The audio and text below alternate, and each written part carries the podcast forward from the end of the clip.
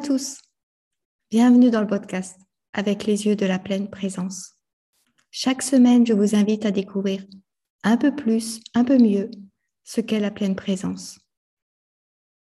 Cette semaine, j'accueille ma première invitée, Gaëlle Piton, qui incarne, illustre ce qu'est vivre en pleine présence, à l'occasion de son troisième livre, Et si l'on faisait un pas de côté. Bienvenue Gaëlle. Bonjour Christelle, merci.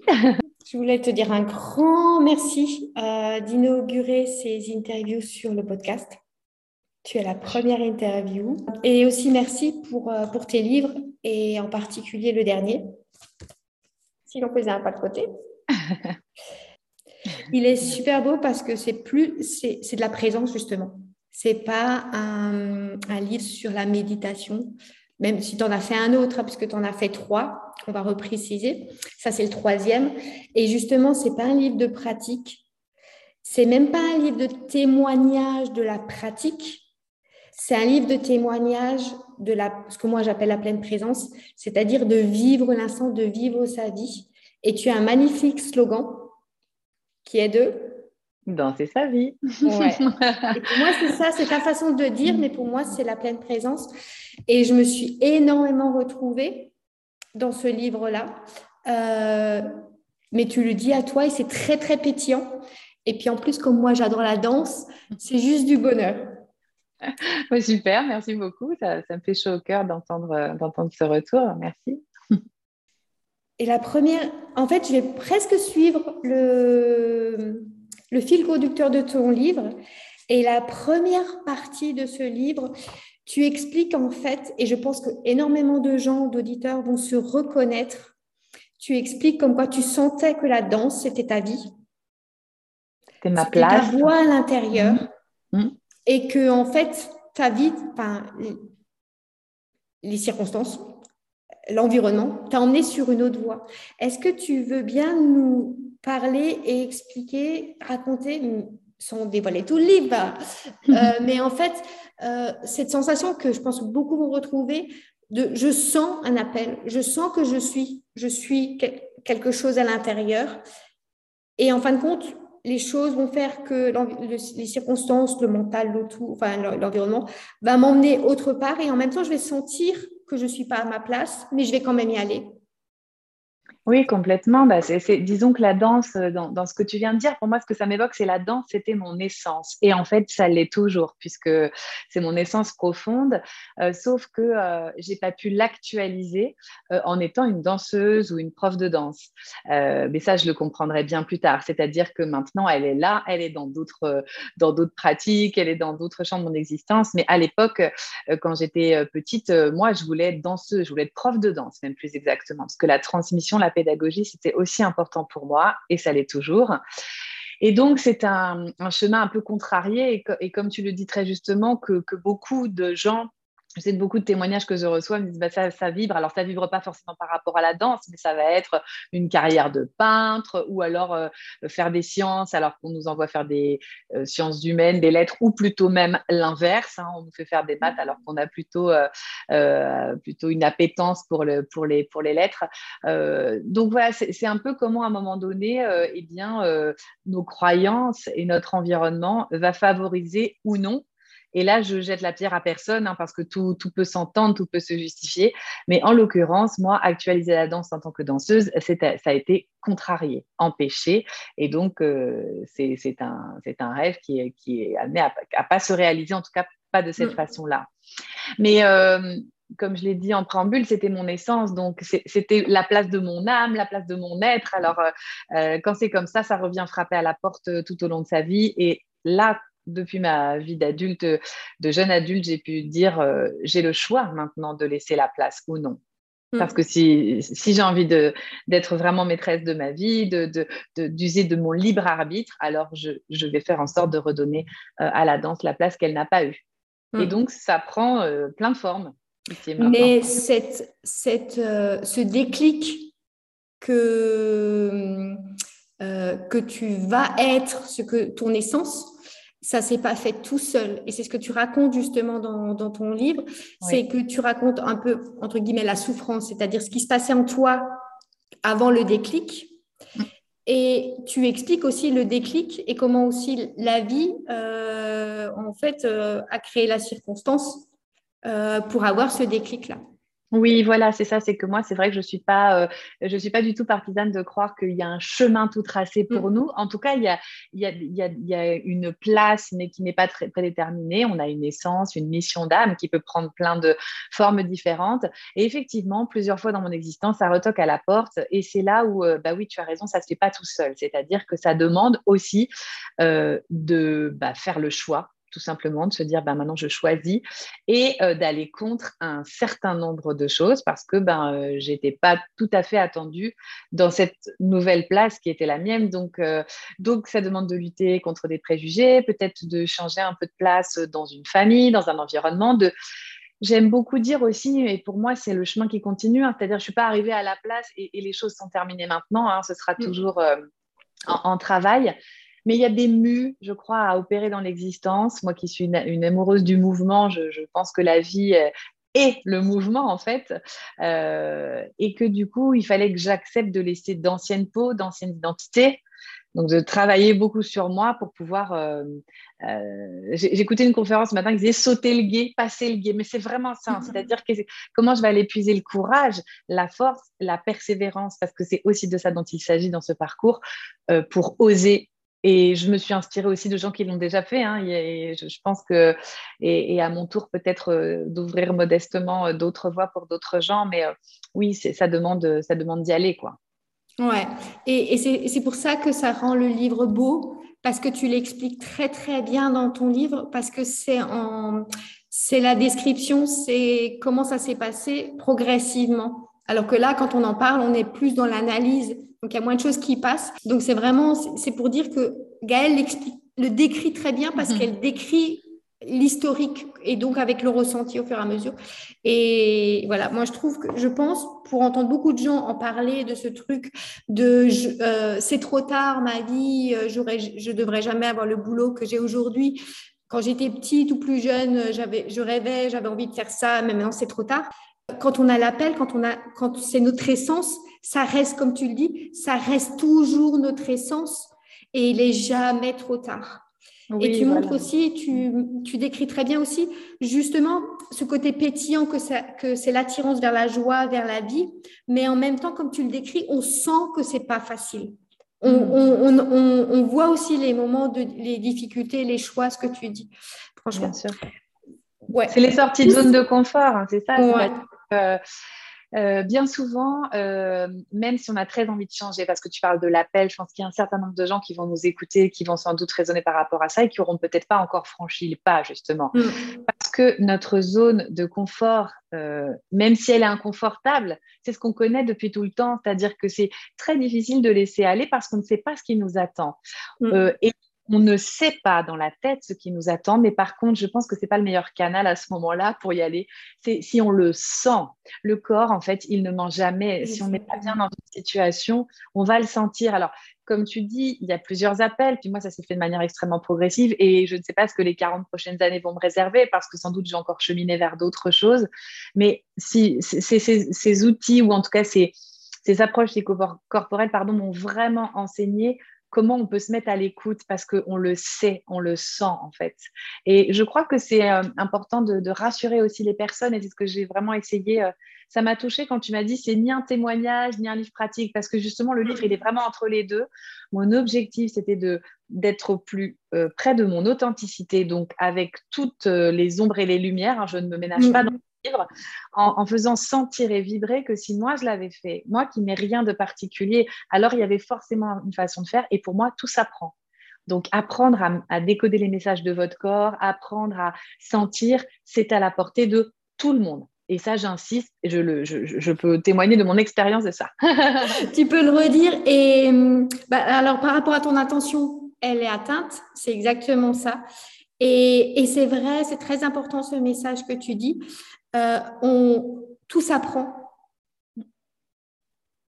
Et, et, comme tu le dis, le déclic pour oser faire, faire ce passage de comment tu as appelé ça le de passage le passage ouais le passage du guet quoi, sauter au-dessus de la petite rivière quoi même mais qui peut paraître euh, un grand torrent quoi. Ouais c'est vrai c'est vrai pour sentir l'appel. En fait ça se passe dans le corps et au niveau des énergies euh, au niveau des tensions et tout ça et au niveau des émotions et c'est vrai que quand on est on n'est pas à sa place, comme, comme les émotions, le corps, il dit, on n'est pas à la place, c'est douloureux. Et on a tendance, du coup, enfin, les gens ont souvent tendance à ne plus ressentir pour ne plus ressentir la douleur. Et c'est vrai que souvent le chemin, il est avec d'abord du travail sur le corps et après avec les émotions pour progressivement reconstruire euh, tout ça et reconstruire la reconnexion.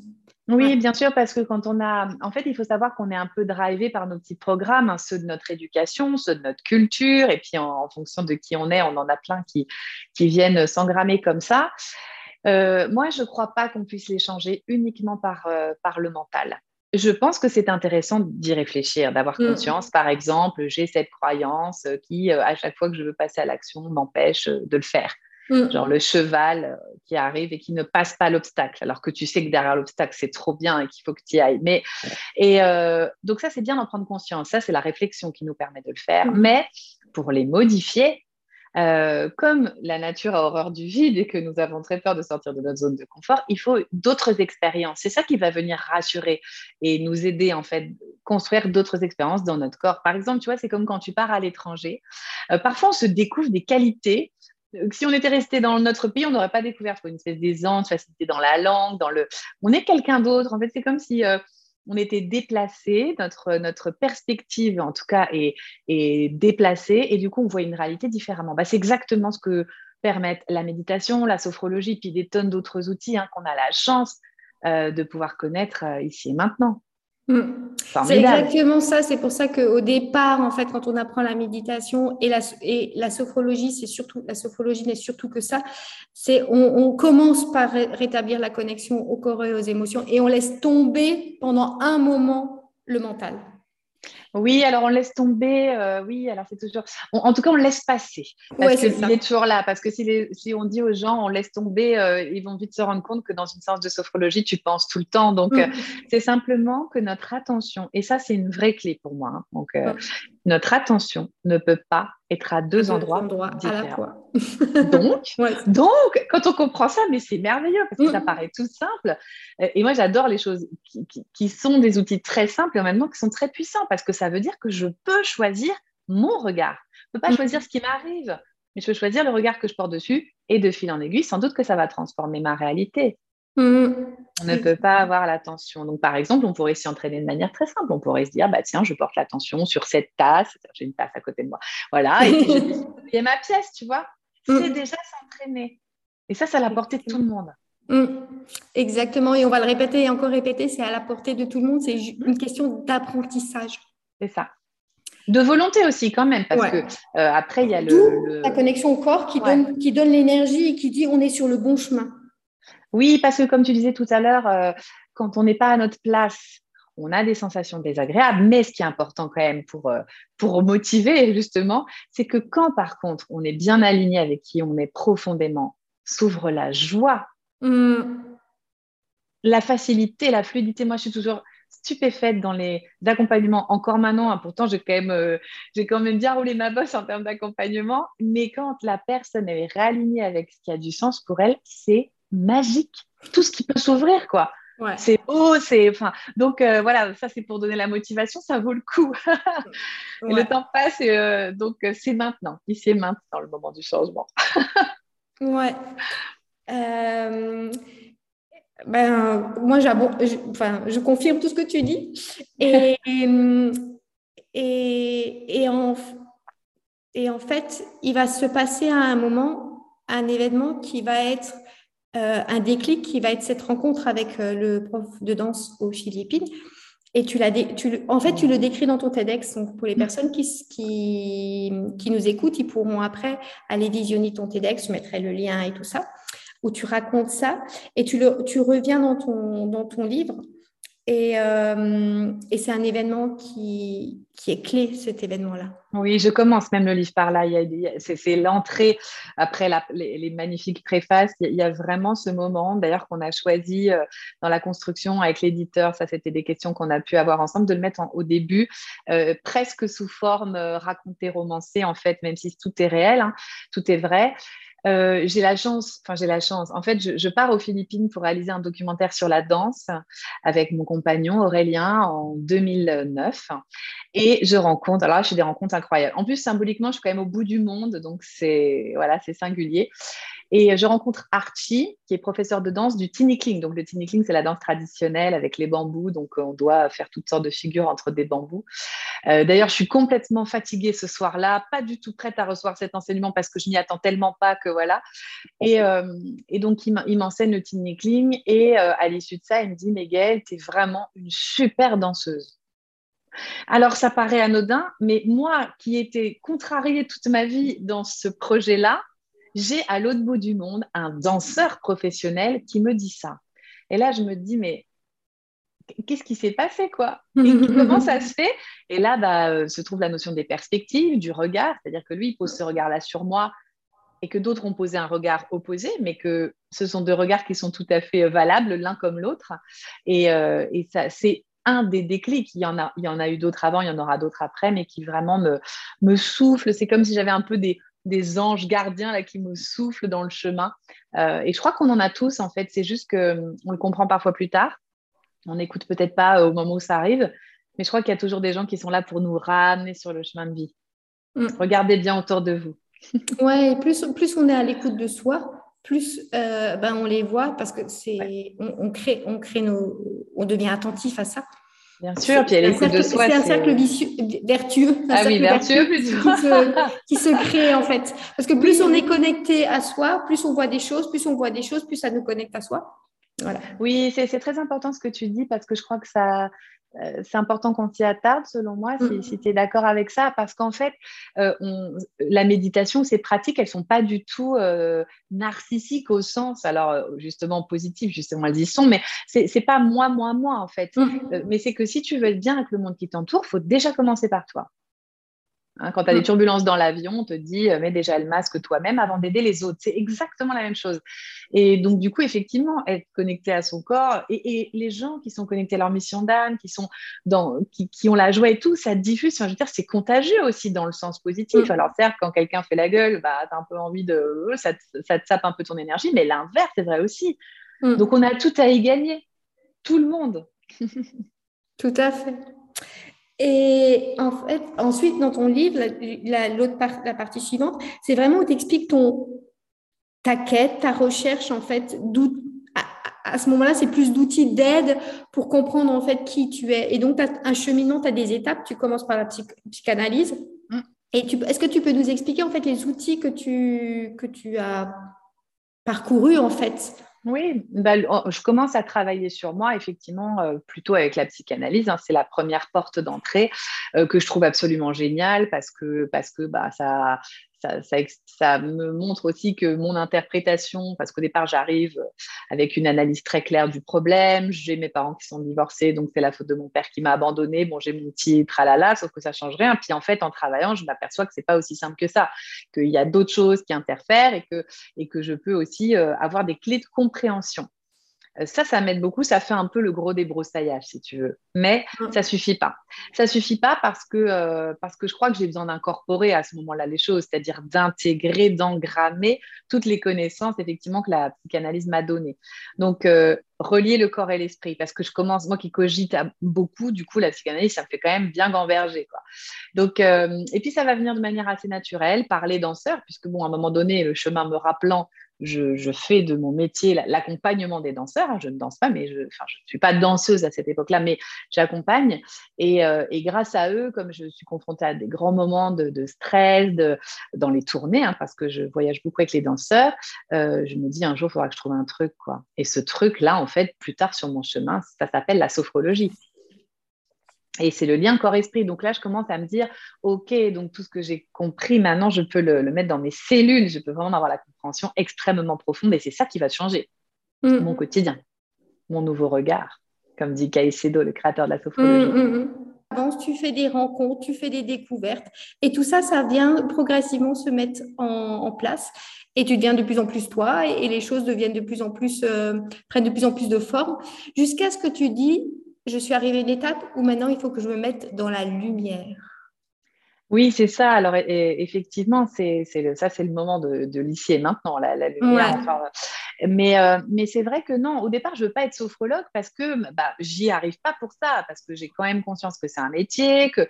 mais c'est en le faisant, c'est-à-dire cette formation me transforme. Bah, c'est le principe même de la sophrologie. Hein, mm. euh, et, je commence à y voir du sens et je commence à y voir le mouvement parce que la sophrologie, c'est quand même très, très connecté à la danse.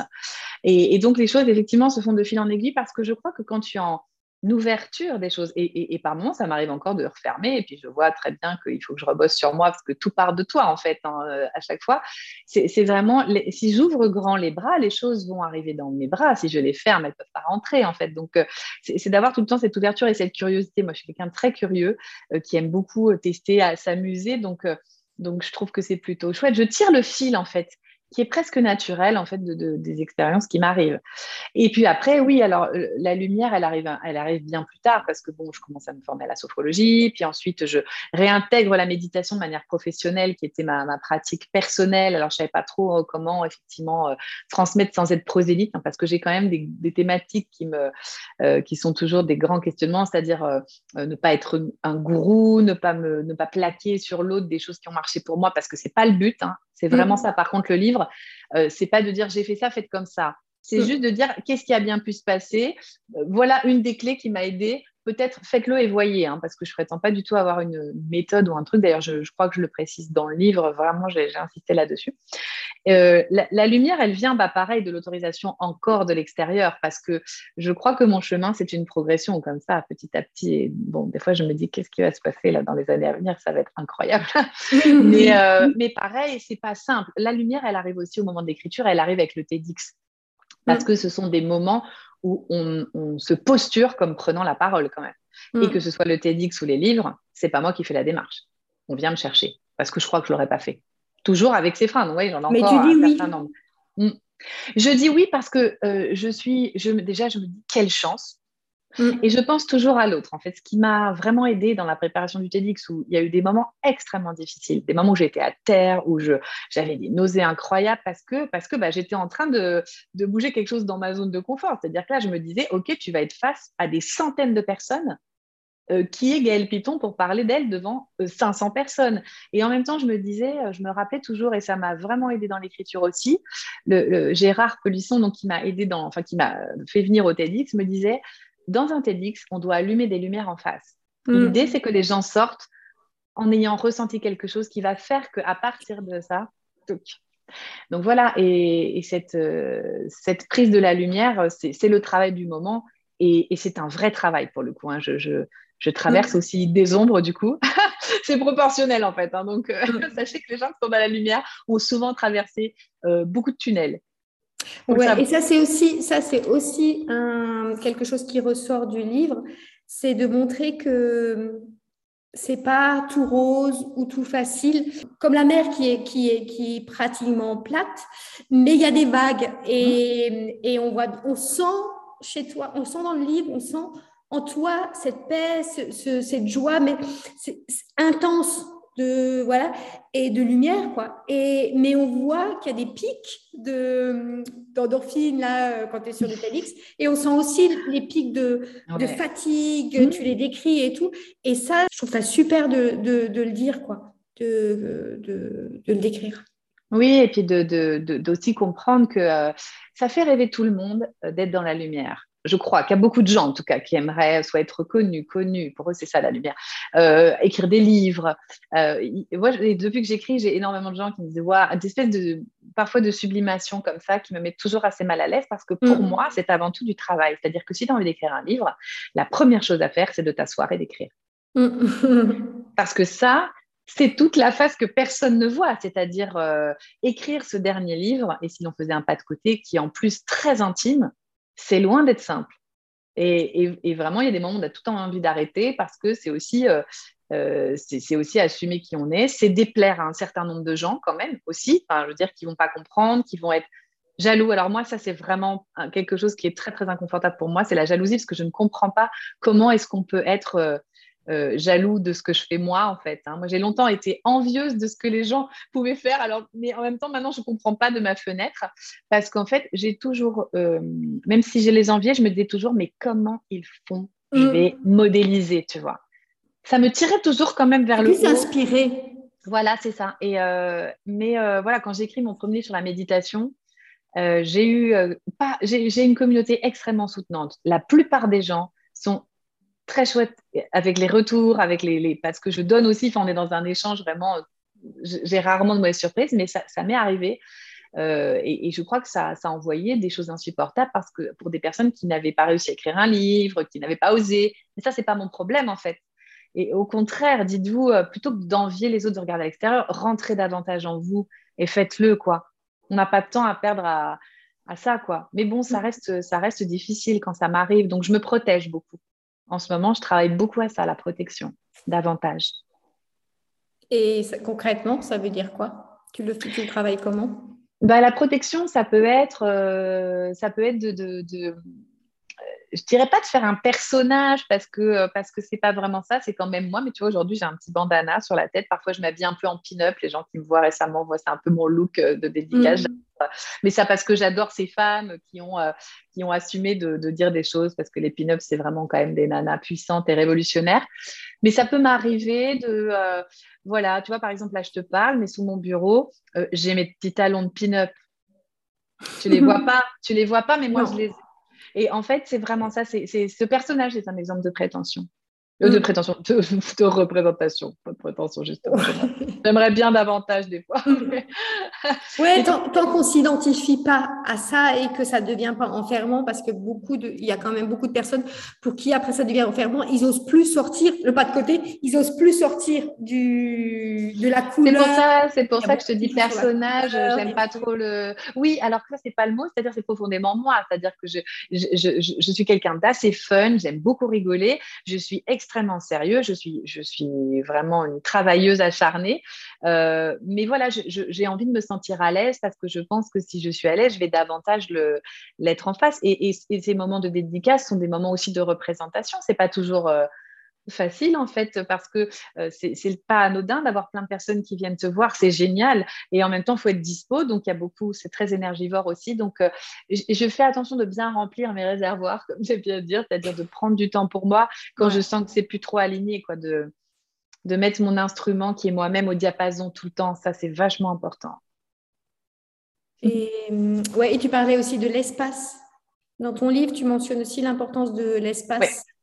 Oui, alors des espaces pour écrire, par exemple, ou mm. des espaces à moi, des petites chambres à soi, comme dit Virginia Woolf, mm. c'est vraiment ça, c'est-à-dire de, euh, oui, de me sentir protégée. Alors, c'est pas forcément dans des, dans, il y a pas, c'est pas forcément très grand, ou c'est pas, euh, c'est pas forcément hors de chez moi. Hein. c'est, ça peut être juste un tout, un, tout petit coin où je me dis là, là, je suis bien, euh, là, je me sens en sécurité.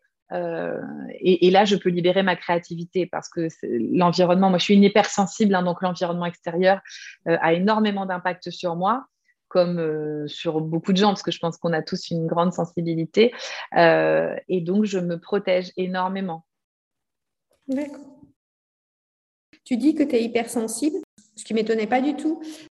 Ce qui, ce qui est étonnant, c'est que tu aimes énormément travailler sur les émotions alors que beaucoup dans les hypersensibles se sont coupés de leurs émotions parce que c'est trop envahissant.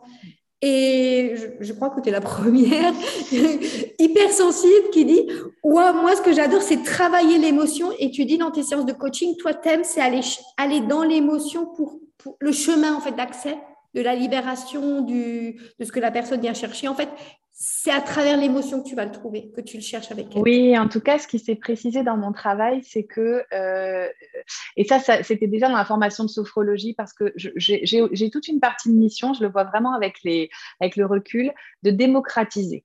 J'ai eu énormément de moments dans ma vie, se sont présentées des situations où j'avais à travailler avec un public qui était loin d'être acquis, à qui euh, j'avais la mission de montrer que c'était possible. Euh, et donc, dans la sophrologie, une grande, une grande idée reçue, c'était la sophrologie, c'est en gros voir le positif. Et je n'ai jamais compris cette notion de positif ou de négatif. Pour moi, mm. c'était suspect. Et donc, donc ça, ça m'a attiré ma curiosité. Je me suis un peu penchée sur pas mal de travaux, etc. Et puis surtout, euh, moi, je suis bouddhiste et dans le bouddhisme, il y a une pratique euh, qui m'a toujours plu, qui est nourrir ses démons. En fait, moi, ce que j'adore et ce que j'ai compris et qui pour moi est une vraie clé, c'est que nos émotions, elles sont pas positives ou négatives, elles sont agréables ou désagréables par contre. Mm. Et que bien souvent, et tu le dis pour les hypersensibles et c'est vrai, on n'a pas très envie d'aller dans le désagréable. Soyons clairs, hein. on, mm. préfère, euh, on préfère chiller, comme on dit que. Mais, mais, mais, mais, le lotus pousse dans la vase, ne l'oublions mm. pas. C'est-à-dire que euh, le, terreau le plus fertile d'enseignement, c'est quand même quand on traverse des difficultés. Mm. Ça ne veut pas dire que je m'auto-flagelle, pas du tout, que je, traverse des trucs, euh, que je suis maso, non, non. Mais par contre, j'ai aimé euh, avoir ces enseignements-là et y aller parce qu'à chaque fois que je traversais cette émotion-là, j'étais plus forte, plus solide, plus ancrée et plus déterminée.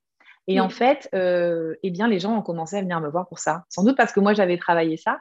Enfin, pas pour ça, mais avec des gens qui avaient des colères, etc. Ou à un moment donné, ils ne voulaient plus être en colère. Ils en avaient marre d'être en colère. Et moi, je leur dis, mais justement, je ne vais pas vous enlever votre colère. On va essayer d'aller la, euh, entrer en amitié avec ça. Et puis mm. après, on la transformera. On la transmutera. Parce que ça, c'est vraiment mm. la danse. Hein. Mm. On transforme. Donc, c'est plutôt ça. C'est plutôt le, les... travailler avec le désagréable et l'agréable de manière inconditionnelle, parce que c'est ça la méditation et la sophrologie mm. en fait. Ouais, trouver, trouver, découvrir le message qu'il y a derrière l'émotion. Oui, ou en tout cas, le message, des fois, il n'est pas aussi clair que, alors j'ai ça parce que, hein, sinon ce serait trop simple, mais c'est la laisser en tout cas euh, nous traverser, parce que émotion, c'est emotion, encore le mm. mouvement. Tu vois, je suis vraiment une addict du mouvement, hein, c'est ça. L'émotion, elle n'est pas faite pour être stockée. Mm. C'est pas son essence. L'idée, c'est de la faire circuler. Et on peut mm. le faire en dansant, mais on peut le faire de plein de façons. Donc, euh, et ça, j'aime ça, ouais. J'aime faire ça avec les gens, j'adore.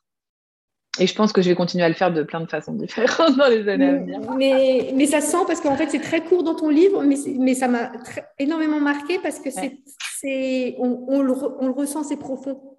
Mm. Donc, c'est intense, voilà. On a parlé de ton livre jusqu'à présent, de ton trajet de ta couleur. Et hum, pour les auditeurs euh, qui sont souvent des personnes qui commencent la méditation, qui commencent à s'intéresser à la pleine présence, à l'écoute du corps, à l'écoute des émotions, euh, qu'est-ce que tu as envie de leur dire? Est-ce que tu aurais un conseil ou est-ce que tu aurais un exercice, une pratique un petit, un petit tips. Euh, voilà, qui, qui, est, qui, qui pour toi est une clé ou quelque chose qu'ils peuvent appliquer juste après. Alors, un conseil, euh, ce serait peut-être parce que j'ai aussi pas mal de gens qui viennent me voir, parce qu'il y a beaucoup de livres sur la méditation. Donc, moi, j'en ai écrit un, hein, ça m'a beaucoup questionné parce que moi aussi, je me suis dit qu'est-ce que, qu'est-ce que je vais pouvoir dire de plus? Mais je pense que mon entrée, et ce que je répète souvent aux personnes, c'est pour ça que je me dis que ça doit être quelque chose qui peut être un, petit conseil, euh, c'est qu'on a beau tout comprendre, tu le disais en préambule, eh bien, l'idée, c'est de pratiquer. Mm. Et parfois, même dans la pratique, on se colle des challenges. Alors, une chose importante, en méditation, nous sommes tous des éternels débutants. Je ne suis pas meilleure que vous parce que je médite depuis plus longtemps. Ça, ça n'existe pas. Et c'est mm. hyper important parce qu'on a tendance à euh, tout le temps s'évaluer. Une pratique n'est ni bonne ni mauvaise. Elle est. Ça, dans moi qui, qui, suis intervenue en milieu mm. scolaire, c'est très important de le rappeler. C'est-à-dire que peu importe si les sensations ont été agréables, désagréables, l'important, c'est de pratiquer. Donc, en fait, le principal frein, et c'est là où intervient peut-être le conseil, euh, va être de peut-être de se donner des challenges de durée trop long. Mm. Commencez par trois minutes. Si déjà vous tenez trois minutes par jour, vous avez déjà symboliquement envoyé un message fort de, vous savez, c'est l'engrenage de votre vie qui tourne comme ça, puis là vous dites, non, on va mettre un petit caillou, stop, on va changer un peu le truc là. C'est ça que ça envoie. Donc, euh, trois minutes par jour. Et puis, euh, nous sommes souvent avides d'outils Mais vraiment, avec le temps, je me suis rendu compte que l'idée, c'est pas d'en avoir 15 000 non plus. Mm. Euh, parce qu'en fait, euh, là, on est dans un, dans un tourisme du bien-être et du développement personnel, ce qui n'est pas du tout souhaitable. Ça, c'est ma, ma, vision, hein, je vous la partage. Hein.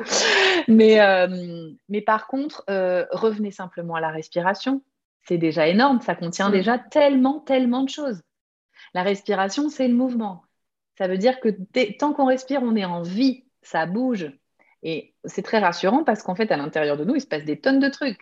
On a l'impression qu'on ne fait rien quand on médite ou qu'on fait de la respiration, mais au contraire, on est rempli, c'est plein à l'intérieur. Et ça, c'est très rassurant. Ça donne une densité dans notre expérience. Donc, euh, de faire des choses simples et surtout de les tenir dans le temps, parce que c'est ça l'enjeu, c'est l'entraînement. Hein, euh, c'est répéter, répéter, répéter, répéter. Et comme tu, comme tu mm. dis, l'important, c'est pas la méditation, c'est pas euh, ou la guidance, ou c'est pas l'exercice, c'est ce qui se passe à l'intérieur, c'est ce qu'on voit de ce qui se passe à l'intérieur même à l'extérieur. Oui.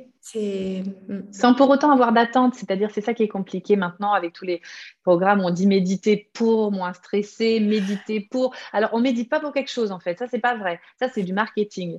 c'est pour ça qu'en fait moi, moi, je l'appelle pleine présence et, pas justement parce que tu dis parce que hmm. non parce que si on a vraiment compris ce que c'est, ben, on l'applique partout quoi. On n'a pas besoin de et justement, ce que c'est est bien plus accessible que ce que vous pensez que ça est. J'ai pas, mal de gens qui disent Ah, mais Gaëlle, c'est insupportable, j'ai des pensées tout le temps. Mais c'est normal. Mmh. Donc, euh, il y a une, bien comprendre, être dans l'indulgence c'est avec soi, parce que c'est et, félicitez-vous. Ça, c'est alors, c'est en, méditation, on dit toujours qu'il y a la dédicace, c'est-à-dire que notre pratique, en général, quand on fait une méditation, on l'offre au monde ou à quelqu'un qu'on aime ou à quelqu'un qu'on ne connaît pas, ou même à notre ennemi. Ça, c'est souvent dans un deuxième temps. mais, euh, mais félicitez-vous, mm. encouragez-vous. C'est énorme déjà dans notre société moderne de prendre trois minutes par jour. Bravo. Mm. de jour en jour.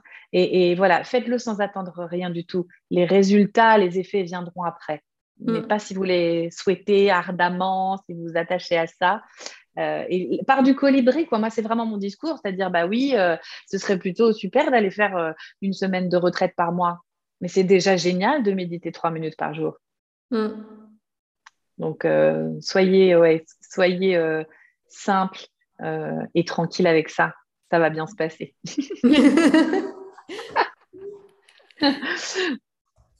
ben, merci Gaëlle, merci pour ce, pour ce moment. Merci à toi Christelle. Pour tout ce partage et toute ton authenticité. et, euh, et oui, et, d'être. Et, et, oui, tu es dans la lumière dans le sens où, où tu es une source d'inspiration parce que tu es vraiment l'illustration de ce que c'est de vivre en pleine présence, d'être à l'écoute de soi et d'aller de plus en plus vers ta lumière, ce qui t'amène à être dans la lumière. Voilà. Sans doute, mais voilà, c'est pas un chemin qui demande du travail. Et ça, je, c'est vrai qu'on a tendance là beaucoup avec les réseaux sociaux. Ça, c'est des vraies questions que j'ai en ce moment parce que pour moi, c'est une source euh, immense de transmission. Ça peut être tout à fait vertueux. Pour moi, un outil n'est ni euh, à diaboliser ni à survaloriser. Mais attention quand même, toutes les personnes, si vous regardez les trajets même des, artistes euh, euh, connus, ils, vont vous le dire, il y a énormément de travail derrière tout ça.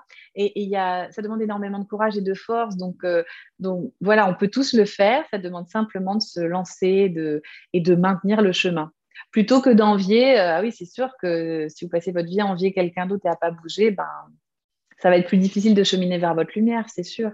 Mm. Donc, en route, à partir de maintenant. c'est la conclusion parfaite. Merci et vous retrouverez tous les liens pour les livres et sur le site de Gaël et tout ça et sur les TEDx, je mettrai tous en bas du, dans le descriptif du, podcast, de l'épisode. Merci, merci, merci beaucoup Christelle. Merci d'inspirer par les podcasts, c'est très important. Mm. vous avez aimé cet épisode et vous a parlé? Je vous invite à vous inscrire à la newsletter sur mon site christelledeschamps.com pour être averti des nouveaux épisodes et aussi recevoir des infos, des ressources en plus, et à vous abonner au podcast sur la plateforme de votre choix. Si vous avez vous aussi envie de vivre en pleine présence, d'apprendre la pleine présence, Le programme Vivre en pleine présence est fait pour ça. Vous trouverez toutes les infos sur mon site. À très bientôt.